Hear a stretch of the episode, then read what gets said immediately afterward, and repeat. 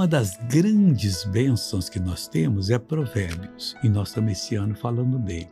No capítulo 3 até o capítulo 10, existe uma coisa que você faz e depois usufrui. Faz e usufrui. É desse jeito, cada dois versículos tem uma mensagem, primeiro isso, depois aquilo. E o versículo 10 termina o versículo 9.